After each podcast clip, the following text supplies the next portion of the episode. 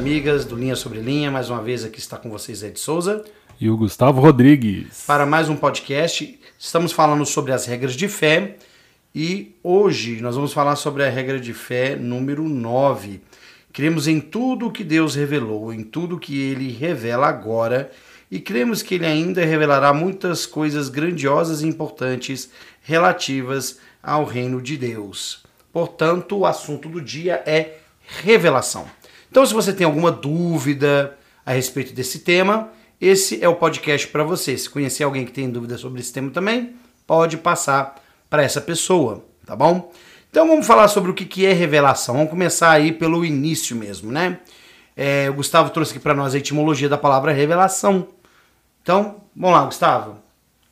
Isso, a gente já até falou, acho que no outro episódio, mas né, como hoje é revelação, acho interessante a gente ver a origem, né, o significado que dá uma ideia mais ampla uhum. da, né, do que as escrituras, a regra de fé quer falar com revelação. Essa palavra vem do latim revelatio. Acho que é assim que diz, revelatio. Ato de mostrar, descobrir, destapar. De revelare, formado por re, né, o prefixo ali re, indicando oposição, mais velare, que é cobrir, tapar. De velum véu, ou seja, o contrário de cobrir, que é descobrir, que é tirar o véu. Né? Então, revelação é isso, é abrir o véu, é, é descobrir o que está oculto. E nesse caso é o que? A vontade de Deus, como fala aqui na regra de fé, concernente ao seu reino. Então, isso deixa claro que a igreja, como reino de Deus na terra, ela é guiada, dirigida pelo próprio Deus. E ele faz isso por meio de oráculos, que são né, profetas, apóstolos, e aqueles, né, todo aquele que tem uma responsabilidade em alguma parte deste reino que está sobre o mundo inteiro, também tem direito a essa revelação. Perfeito. A revelação, portanto, é a comunicação de Deus com o homem, porque quando nós comunicamos com Deus, nós oramos. E a comunicação de Deus conosco se chama revelação. Ela sempre existiu, ela continua existindo e ela existirá ainda para todo o sempre, mesmo depois dessa vida. Deus continuará revelando seus propósitos a seus filhos. É, a palavra revelação, como o Gustavo falou, é, é, é interessante porque é, é, geralmente algo que nós não conhecemos. Né? Então Deus vai mostrar para nós algo desconhecido para nós. Tá? O Elder Talmud até coloca aqui uma coisa interessante porque ele relaciona no seu livro um, As Regras de Fé, a palavra revelação com inspiração. E ele fala uma coisa interessante, né? ele fala que a palavra inspiração é às vezes é, investida com um significado quase idêntico com a palavra revelação. Apesar de que a origem de uma é, é diferente da outra. Inspirar é literalmente animar com o espírito. Né? Então, o homem é inspirado quando está sob a influência ou poder de outro que não a si próprio. Né? E a inspiração divina pode ser considerada, ou melhor, é uma revelação. A inspiração divina é uma revelação. E eu gostei disso, porque se o sujeito se sente inspirado, ele está sob influência de um espírito, que no caso aqui, para nós, né, evidentemente há outros espíritos, mas para nós aqui é o Espírito Santo, que é o revelador, né? Que da Trindade é quem tem a incumbência de revelar. Então, quando a gente está falando sobre revelação, receber a vontade de Deus, conhecer a vontade de Deus, entender os mistérios de Deus, a gente está falando sobre estar sob influência do Espírito Santo, receber inspiração do Espírito Santo. E aí é interessante porque é, ah, acho que Isaac Newton que falou isso. Eu não vou ter agora com precisão o nome, mas eu acredito que foi Sir Isaac Newton. Que ele disse que, que a, as, muitas coisas na vida, ou a maioria das coisas na vida, são 90, são 2% de inspiração e 98% de transpiração. E eu acho que isso é bem verdade, porque para o Senhor revelar para nós a vontade dele, a gente tem que estar tá fazendo alguma coisa, buscando aquela orientação. Então a revelação, né, Gustavo e cara dos ouvintes, ela pode vir subitamente? Pode. Se assim o Senhor determinar e se for realmente importante. A minha experiência também diz que ela vem muito através das suas orações, através dos seus jejuns, através das suas, é, dos seus estudos do Evangelho, ou em qualquer momento que você esteja conectado com a divindade, que você esteja buscando o Senhor em pensamento.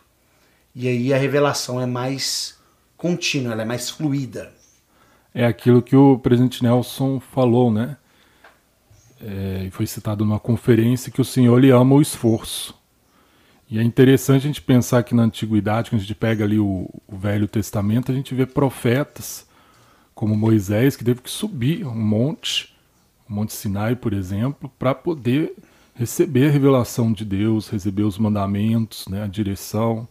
Nefe, lá no livro de Mormon, ele fala né, que ele, o Senhor falou com ele, né? E é interessante que o Senhor fala com ele, mas o Senhor não dá a revelação. O Senhor fala assim: levanta e vai à montanha. O senhor poderia ter falado com o Neff ali, Neff, ó, eu quero isso e isso, é, vai já, construir. Já, já, falou com ele. É, né? você vai construir um barco, mas né, é muito interessante. O senhor poderia ter tornado a coisa muito mais prática. Ó, Neff, eu quero que você construa um navio, você vai levar a sua família.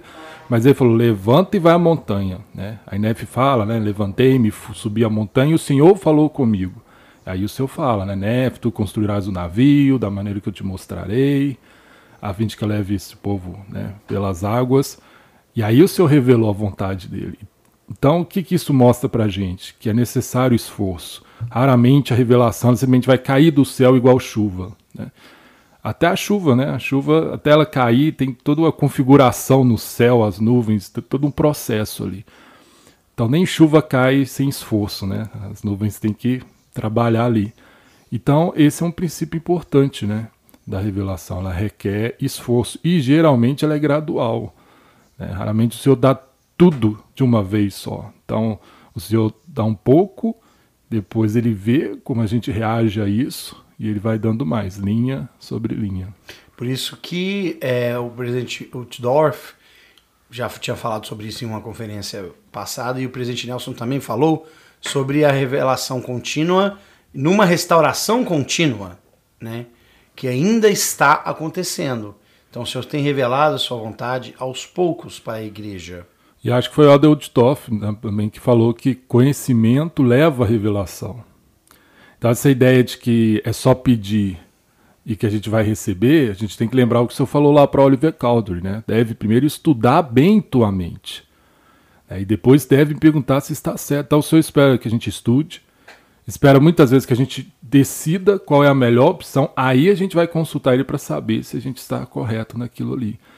E a gente sabe que os apóstolos, os profetas, eles fazem isso, eles têm reunião, né? Até houve um vazamento de, de reuniões deles, né? De, de, aconselhamento, é uma reunião mais é, é, é para se inteirar dos assuntos isso. da igreja, do mundo, né?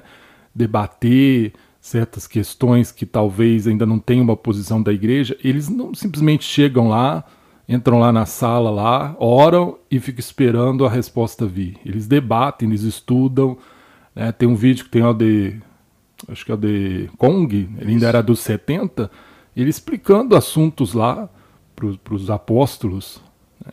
Então não é uma coisa que ele simplesmente fala assim, oh, mostra aí a tua vontade. Requer esforço, requer estudo. Né?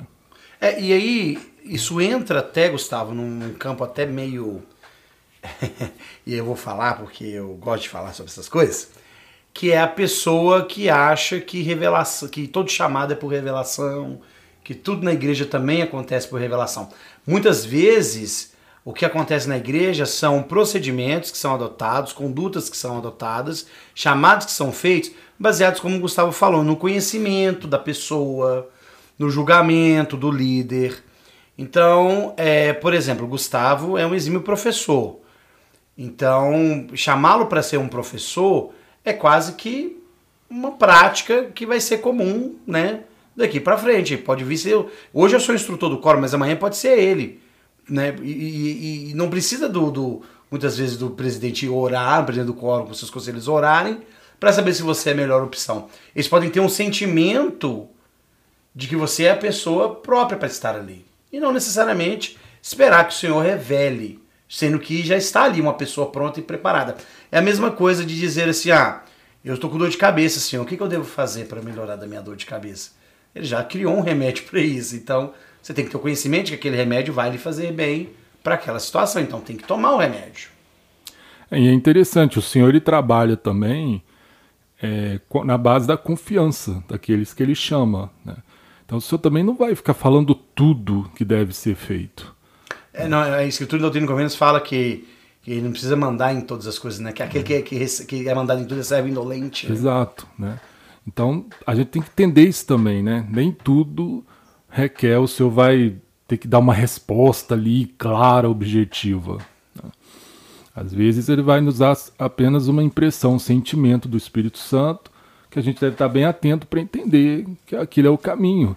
Às vezes também eu creio que o Senhor vai deixar que a gente experimente, né? porque faz parte dessa vida, a gente aprende na tentativa e erro. Né? Então eu acredito que é assim também. Tá, então você. Aí agora eu vou jogar o Gustavo na fogueira. Você acredita uhum. então que o senhor pode chamar um líder? Não, que, que, que um líder vai chamar um outro líder para experimentar assim? Você acha que pode acontecer? Um bispo? Ah, eu, eu, eu penso, eu penso no seguinte: quando ele é chamado, ele na, na responsabilidade dele, ele pode cometer erros. Não necessariamente também porque ah, não buscou devidamente a revelação, entende? Uhum. Eles falam assim nesse sentido. Agora, eu acho que às vezes a pessoa é chamada não só porque ela é a melhor opção para aquilo, mas porque tem um propósito. Às vezes é porque aquele chamado é o chamado para ajudar ela. Ela é a primeira pessoa a ser ajudada, né? Então sempre tem um propósito ali por trás, né? Só a gente uhum. lembrar, o Senhor chamou Judas para o apostolado. O Senhor sabia né, o que poderia acontecer ali. Então há um propósito, né? É, e a gente tem que entender que os caminhos do Senhor são mais altos que os nossos, né? Os pensamentos dele também são mais altos que os nossos. Eu quis te fazer essa pergunta porque muitas vezes o que a gente tem em paralelo ao uso do, do arbítrio, que é uma coisa que a gente tem que levar em consideração também, são pessoas, é, líderes, que às vezes né, não desenvolvem bem ali o seu chamado, né? Por uma série de questões. Então, aí as pessoas se perguntam se o chamado realmente foi foi por revelação e, e, e às vezes até por conveniência, né? É, eu, eu lamentavelmente ouvi isso da boca de um bispo uma vez, que estava é, pensando em chamar um irmão porque aquele irmão é, tinha um carro que ele podia servir usando o carro dele. E eu disse, olha, bispo, será que esse irmão é... Não, mas é porque eu acho que, que o carro vai ajudar, porque ele pode vir para as reuniões, ele pode ajudar as pessoas a vir para a capela. Aí eu deixei a cargo dele e decidi isso. Mas eu lembro que foi uma das coisas que ele levou em consideração. E talvez não uma predisposição da pessoa, tudo. Mas eu não vou julgá-lo dizendo que ele estava errado, porque você pensa em uma série de variáveis também. Como que aquela pessoa vai servir?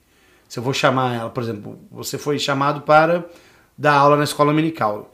Chamar uma pessoa que não tem condição de ir à igreja frequentemente, como alguns dos nossos irmãos que moram longe, né, que vem à capela só uma vez por mês, será que, que, que, realmente esse é o caminho? Você já pensa que não, né? Então, tem algumas coisas que guiam aí a revelação. Né? É o conhecimento levando a, a revelação. É. Né? é preciso uma análise primeiro. É, igual quando vai chamar um bispo, tem né, vários critérios lá que né, a presidência da Estáquila vai olhar, né, que a igreja coloca lá para ser guiado para ver se está ok ali, para então chamar e submeter esse nome lá para a primeira presidência. Então é questão de conhecimento, né? não é só uma revelação assim. Não é só jogar no colo do Senhor. E aí? É, vai, como é que é? Então isso é importante, né? E você falou uma coisa importante, é, é, às vezes um líder é chamado e ele vai cometer erros, porque ele é um ser humano. E a, a gente deve ter cuidado para não questionar isso, né? Ah, mas ele não foi chamado? Ele foi chamado para servir, não foi chamado para ser um ser perfeito. Uhum. Né? E às vezes as revelações elas também são para correção. Às vezes você pode mostrar, ó, esse caminho você está indo é o melhor caminho. Né? Então tem essa questão também. E no, no, no quesito é, ser chamado para trabalhar no reino de Deus é o que Doutrina e Convênios postula. Se tendes desejo de servir a Deus, sois chamados ao trabalho. E eu acho que é, esse é o maior, a maior prerrogativa, né? Maior requisito. Você quer servir, você tem um desejo? Então você é chamado. Agora, não é esperado realmente a perfeição, é fato. É, então nós já falamos sobre o que é revelação, é, falamos a respeito de como ela é recebida, né? Porque ela precisa, ela é recebida muitas vezes, é, mas na maior parte das vezes pelo nosso esforço em buscar essa revelação. É claro que o Senhor vai decidir ou não dar aquela resposta, aquela revelação, porque afinal de contas é isso vem dele, mas ele, é, ele é, o esforço do homem é recompensado. Então o Senhor fala que aquele que recebe, o Senhor dará mais. E aquele que não busca, disse será tirado até aquilo que tem. O que nos leva às implicações de não buscar revelação e também de buscar revelação. Porque se a gente não busca revelação, ou seja, não busca orientação divina, a gente confia no braço da carne, a gente confia nas filosofias dos homens mescladas com escrituras, e a gente faz igual o Zeca Pagodinho na música dele, né? Deixa a vida me levar, a vida leva eu. O que é um problema, porque não é isso que o Senhor deseja para nós. Bom, o Senhor, como o Doutrino Convênios fala, o Senhor quer que nós é, hajamos de própria e livre vontade e façamos com muita retidão mas ele também espera que nós o busquemos para ele nos orientar em quesitos que nós não temos a capacidade de fazer por nós mesmos, que nós estejamos alinhados com ele. O homem ou a mulher que decide não buscar as orientações de Deus está fadada a perder a influência do Espírito Santo, a obscurecer a luz de Cristo e a viver segundo os próprios desejos do seu coração. E quando chegar um momento que o Espírito parar de contender contra essa pessoa, aí, meu irmão e minha irmã, o caldo derramou. Né? Aí já é tarde, a fatura já chegou e a bomba já estourou. A escritura em alma, acho que até você mencionou um trecho dela aí agora há pouco, Alma 12, capítulo 12, que ele fala uma coisa interessante, né? Que ele fala que aquele que não endureceu, aquele que endureceu o coração, isso no versículo 10, receberá a parte menor. E o que não endurecer será dado a parte maior. Aí ele fala: até que lhe seja dado conhecer os mistérios de Deus, até que os conheça na sua plenitude. Essa palavra mistérios de Deus, se a gente for lá no guia para o estudo das Escrituras e procurar mistérios de Deus, lá fala que é um conhecimento que só é obtido por revelação. Então é o conhecimento que vem através de revelação. Então aqui fala: se não endurecemos o coração, se buscarmos, o Senhor vai nos dar, né? linha sobre linha. Mas no versículo 11 fala o seguinte, né? E aos que endurecerem o coração será dada a menor parte da palavra, até que nada saibam a respeito de seus mistérios, e serão então escravizados pelo diabo, e levados por sua vontade à destruição. Ora, é isto que significam as correntes do inferno. Então, o que está deixando claro aqui? Que a falta de conhecimento por meio de revelação, porque há conhecimento que é só através da revelação. Se a gente não recebe, se a gente não busca, a gente está endurecido de coração. Né? E a falta desse conhecimento de revelação vai levar Satanás a ter cada vez mais influência. E é isso que a alma chama de correntes do inferno, ou seja, a gente estará espiritualmente acorrentado. Né? E uma pessoa acorrentada ela é totalmente limitada, ela está é, aprisionada, aqui fala escravizado pelo inimigo. Esse é o grande perigo da falta de revelação. Né? O presidente Nelson aí, recentemente, na conferência geral, né, falou, imploro aos membros que aumentem a sua capacidade de receber revelação. Também falou da questão de ouvir o Senhor, né, saber ouvir o Senhor. Então, é, nunca, acho que nunca foi tão necessário a questão de receber revelação, tanto revelação que vem, né, pelos canais ali do sacerdócio, profetas, apóstolos, líderes, como também a revelação pessoal para as questões e decisões da nossa vida. Então, quer dizer, as implicações para quem não busca revelação são catastróficas, né? É, são, é verdadeiramente ser levada é, vagarosamente, né, com muito cuidadosamente, como o livro de, de Momo fala, para o inferno, né? É. Pessoa realmente. E, a, e, e Doutrina e seção 8, fala de, do espírito de profecia e de revelação que a gente vai receber e que é, o que a gente lê lá no livro, lá no, na Bíblia, né, é que não havendo profecia, o povo se corrompe. Então é realmente muito importante, né? Tá lá em Provérbios 29, 18. Então é muito importante que nós busquemos a revelação, porque não buscar a revelação é catastrófico. Agora, ao buscarmos revelação, nós temos que ter consciência também das responsabilidades que nós estamos tomando para nós. Porque a, a doutrina e convênios fala que aquele que pecar contra a luz maior receberá condenação maior. Porque há muito é dado, muito é exigido. Eu li a escritura ao contrário, gente, mas sem muito problema e muito prejuízo aqui para o significado. Ah, Edson, então como é que eu devo fazer, né? Busque revelação moderadamente? Não. Busque revelação à vontade, mas sabendo que, que o Senhor vai te dar linha sobre linha para justamente não te colocar numa situação catastrófica. É, eu já ouvi pessoas falarem assim, ah, então não vou nem buscar, que eu, não, eu, eu, serei menos condenado. Não, você vai ser condenado por não buscar. Por não buscar. Não, a inércia aí também é, é omissão, você está rejeitando o conhecimento. Entra aqui no que a alma falou, em alma 12. Você está endurecendo o coração. Quando a gente fala endurecer o coração, a gente pensa na pessoa mais iníqua, né? Os israelitas lá rebeldes, fazendo bezerro de ouro. Não. Quem não busca conhecimento tem o coração duro.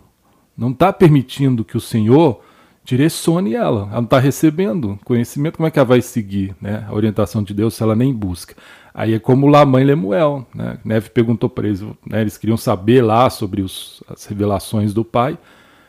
E Nef perguntou: vocês né, oraram, perguntaram ao Senhor a respeito disso? E eles simplesmente falaram: olha, o Senhor não nos dá a conhecer. Então, assim, eles nem oraram. A gente vai receber mesmo. Uhum. Né?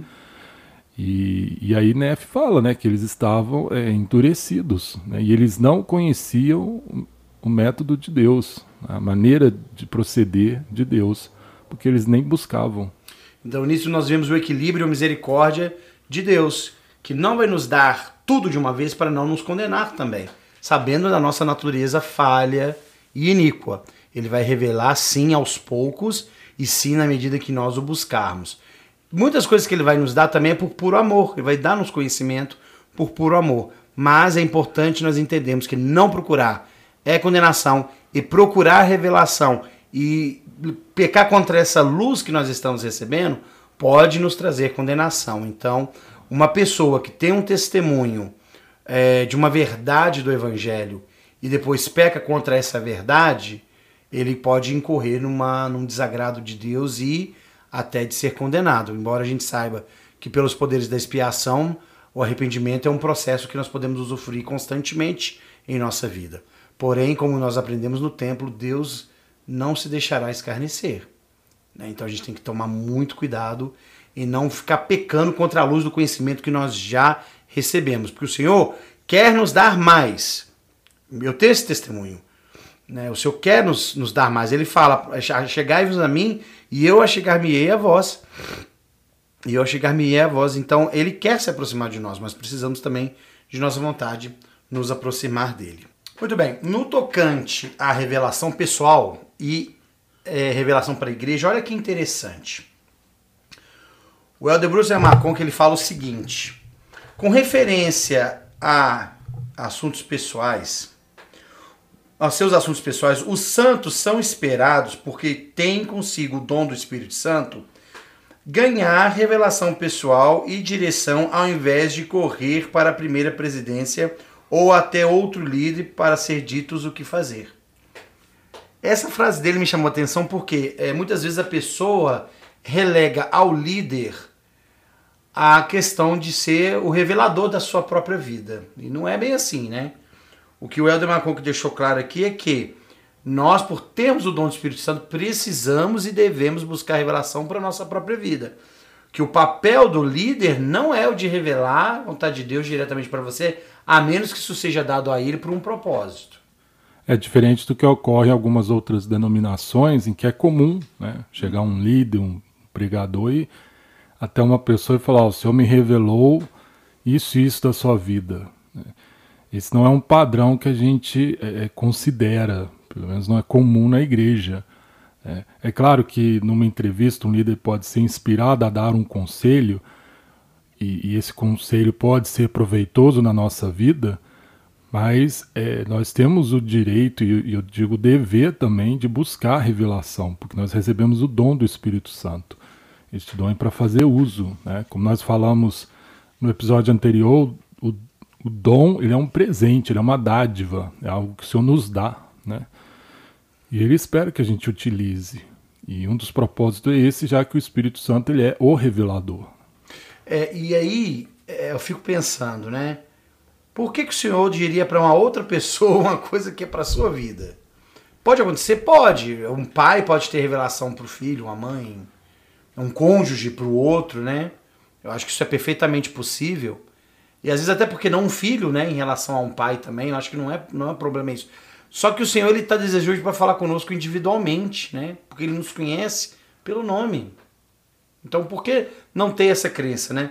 E, e, e infelizmente esse comportamento, Gustavo, de, de confiar é, nos líderes para revelação pessoal e tudo, é muito comum no nosso meio, mais do que a gente possa imaginar. Né? A gente fala de outras religiões, mas dentro da Igreja de Jesus Cristo ainda tem pessoas assim, né? E eu que sou solteiro, né? Aí da turma do, dos membros adultos solteiros, vale aí um alerta Cuidado quando alguém chegar e falar que teve uma revelação, que foi ao templo e sentiu que deveria namorar aí para os solteiros, né? Porque o presidente Kimball falou, a menos que você também receba tal revelação, não, não cai não, porque... É furada. é, que isso aí, né? Se a pessoa, ela achou que ela sentiu, beleza, mas a outra pessoa, ela tem que sentir ou concordar, né? Não, vamos porque senão fica não, não é esse o, o propósito do Senhor, né? Fazer com que uma pessoa dependa da outra para receber revelação pessoal. É a questão do princípio que a gente né, tanto fala na igreja da autossuficiência. Né? É, aquilo que não é geral, aquilo que é particular da nossa vida, a gente deve ter os meios de buscar o Senhor, qualificar para receber a revelação dele. Ele fala com cada um de seus filhos, ele não precisa, para né, questões próprias ali específicas, de alguém que seja um intercessor de revelação para a gente. Uhum.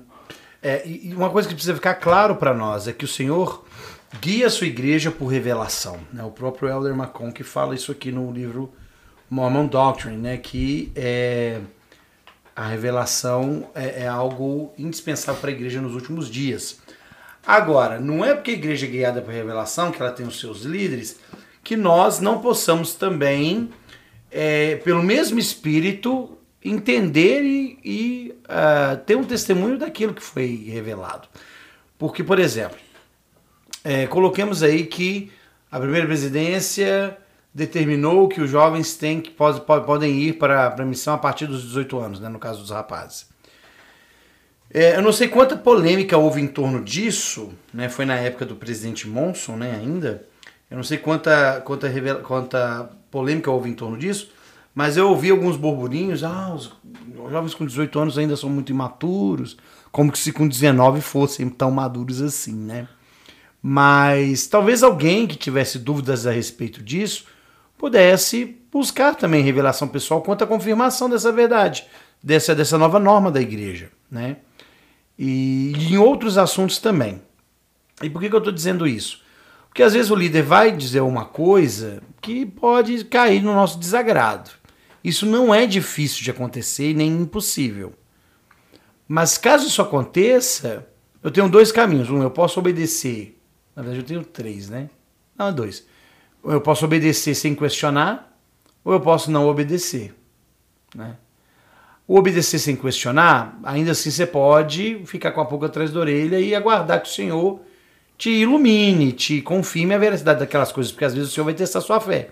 Agora, uma coisa que o presidente Woodruff disse certa vez é que o Senhor nunca deixará no cargo de líder alguém que estiver corrompendo o reino dele. Isso aí ele falou que o Senhor não vai deixar. Então, se tiver um líder ensinando pregando, doutrinando as pessoas de forma errada, é, eventualmente essa pessoa vai ser tirada do cargo dela, ela não vai permanecer. Eu gosto muito do exemplo de Nefe, quando né, o pai dele chega e fala que o Senhor revelou que eles tinham que deixar ali a região de Jerusalém e ir para o deserto, porque né, Jerusalém seria destruída. E lá mãe e Lemuel vão, mas né, eles não queriam ir. E Nefe, ele ora ao Senhor e ele fala que o Senhor o visitou e o Senhor enterneceu o seu coração.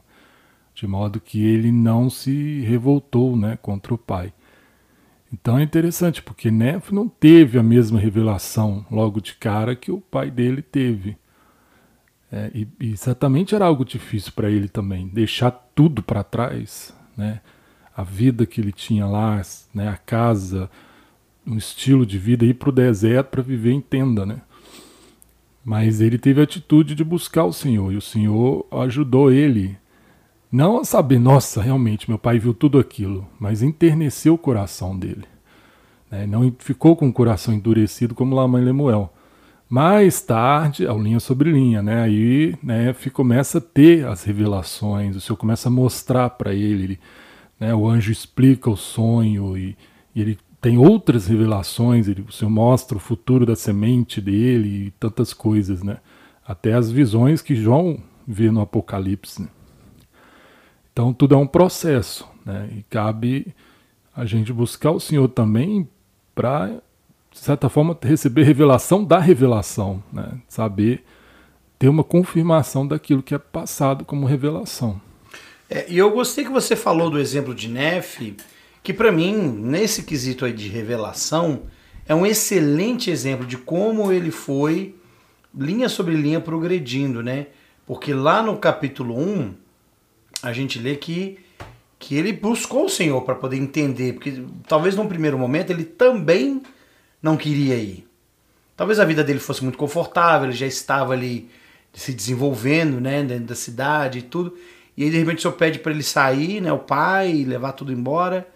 E ele fala que ele que o Senhor visitou ele, né? E esse visitaram, eu não acho que isso foi uma visita literal, acho que foi realmente um sentimento de conforto e mostrando para ele que aquilo ali estava certo de se fazer.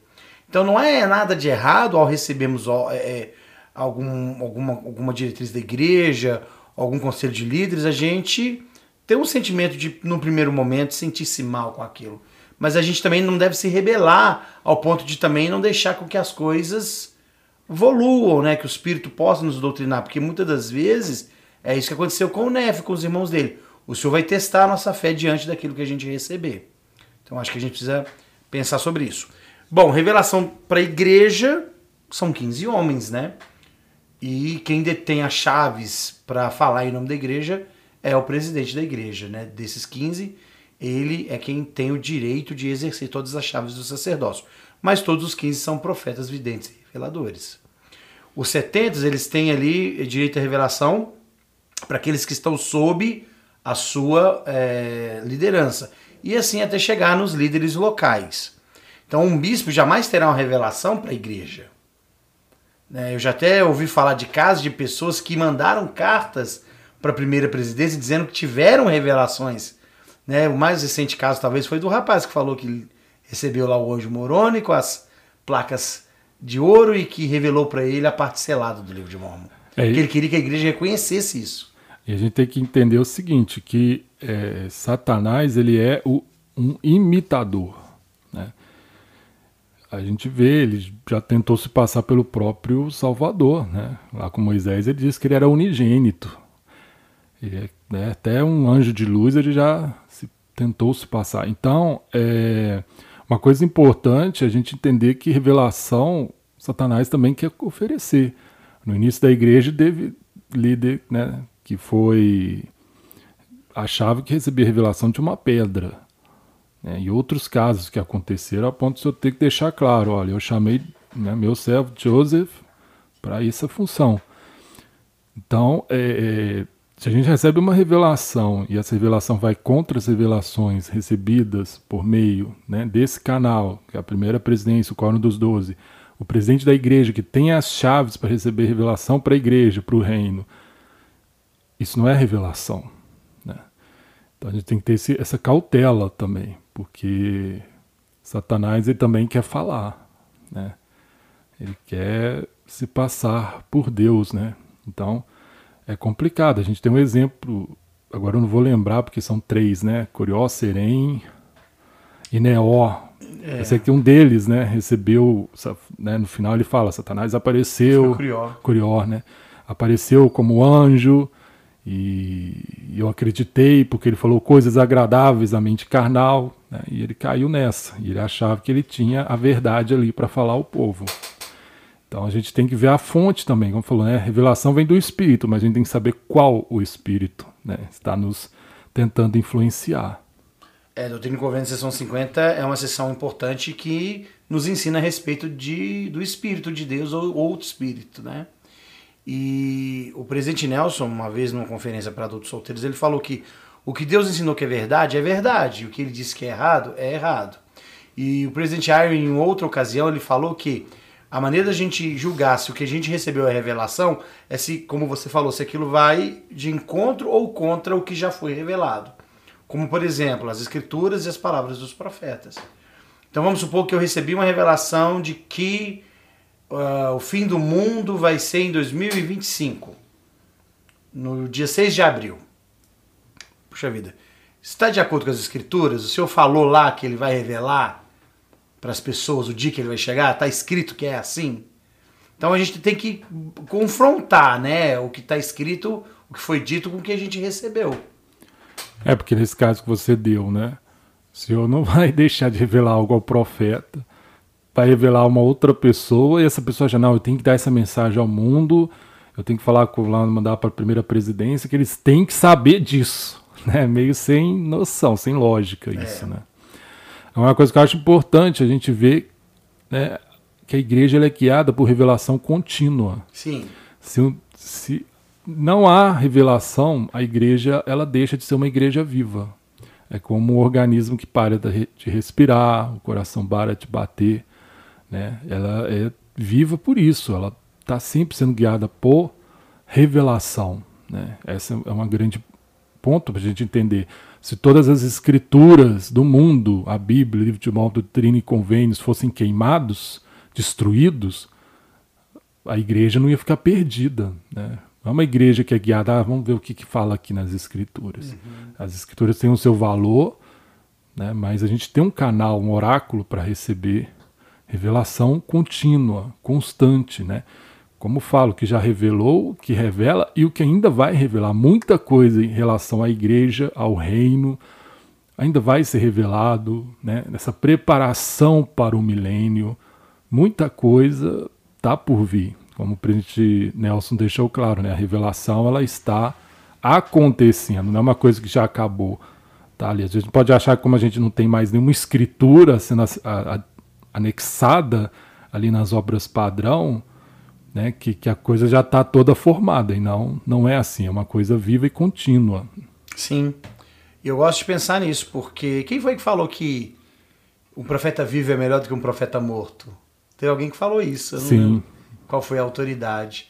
Mas é curioso, porque se a gente fosse também pensar que o que Brigham Young falou na época dele é válido hoje, dependendo do que ele tenha dito, ou qualquer outro profeta, a gente simplesmente deixaria de fazer muitas das coisas que a gente faz na modernidade.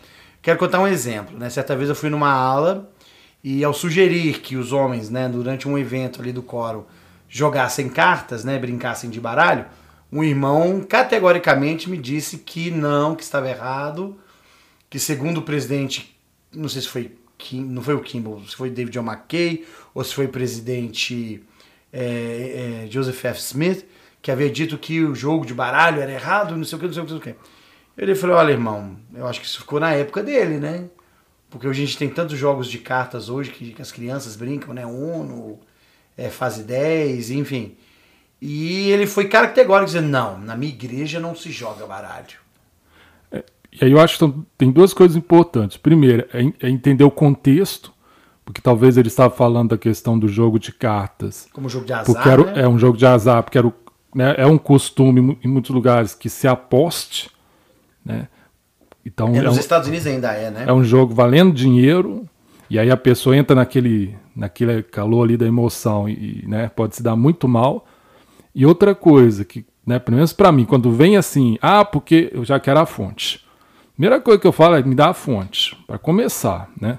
Porque o tal do eu ouvi, teve um 70, teve um apóstolo em tal lugar, né? A ordem das coisas não escritas, isso também é. acaba com a gente. É, né? é, então, entendeu? Essas coisas assim, porque a gente tem que tomar cuidado, que nessa algumas coisas são passadas sem confirmação. E viram doutrina na igreja. É, e viram uma doutrina sem ser, né? Uma pseudo-doutrina, um pseudo -revela uma pseudo-revelação, um mandamento, e nem a vontade do Senhor muitas das vezes. Né? Então, cuidado, irmãos e irmãs, em perpetuar coisas que já passaram, que foram é, situacionais para aquela época, e para a gente não é, perpetuar ditos, é, palavras, ditames, normas que nem sequer existem nem no manual. E é uma coisa que o, o acho que o The Oaks falou isso, o presidente Oaks, recentemente aí na conferência, que é o seguinte: se é uma revelação, se é uma coisa que o senhor quer dos santos hoje, isso vai ser falado pelo presidente da igreja, que a gente tem profeta. Uhum. A gente não depende presidente Kimball, David McKay, por mais que sejam homens que falaram coisas importantes, a gente tem um Russell Nelson da vida. E quando ele partir dessa para o outro lado, a gente vai ter um outro aí. Né? E é, isso é revelação contínua. E uma outra coisa importante: um mandamento, uma coisa que o Senhor quer que a gente cumpra, nunca vai estar isolado no único parágrafo. Tímido, tinha um, discreto. É, tinha um discurso dado em 1970 e não sei quando, ou num livro que alguma autoridade geral escreveu. Os mandamentos da igreja eles são amplamente divulgados. Nenhum membro fica com dificuldade de saber o que o Senhor requer da gente. Se algo a mais o Senhor requerir, a gente tem o presidente da igreja e a gente tem 15 profetas, videntes reveladores. É, é, profeta, vidente, revelador demais, sabe? Para ficar. Não tem problema, né? Para precisar de um Kimball, para precisar de um David O'Mackey, de um Brigham Young, né? Então a gente tem que entender isso, né? Não ir lá e cavar lá no, no passado, porque a gente tem revelação contínua. É o, é o que está falando essa regra de fé. É o presidente Benson que falou: um profeta vivo Benson. é melhor que um profeta morto. E, e, é o que a regra de fé fala, né? É o que o Senhor já revelou, que ele revela agora. E o que ele vai revelar. Para os futuros né? Para o futuro. Né? O presidente Nelson, uma hora, ele né, vai, vai para o outro lado. E a gente não vai ficar órfão de profetas. Né? Isso é como o Senhor guia a igreja dele. Perfeito, perfeito. E com essas belíssimas palavras encerraremos nosso podcast de hoje, que teve como assunto principal revelação. Revelação que foi dada, que, que é dada hoje e que será dada ainda no futuro como parte importante da restauração de todas as coisas, conforme Paulo profetizou. Sou Ed Souza, muito obrigado a todos vocês e a gente se encontra no próximo episódio. Um abraço a todos, tchau, tchau. Edson, obrigado. Obrigado, caríssimo ouvinte. E continue conosco, compartilhe com as pessoas que vocês né, sintam que vão também desfrutar, vão ser edificados com esse conteúdo. É, e até a próxima. Um abraço. Tchau.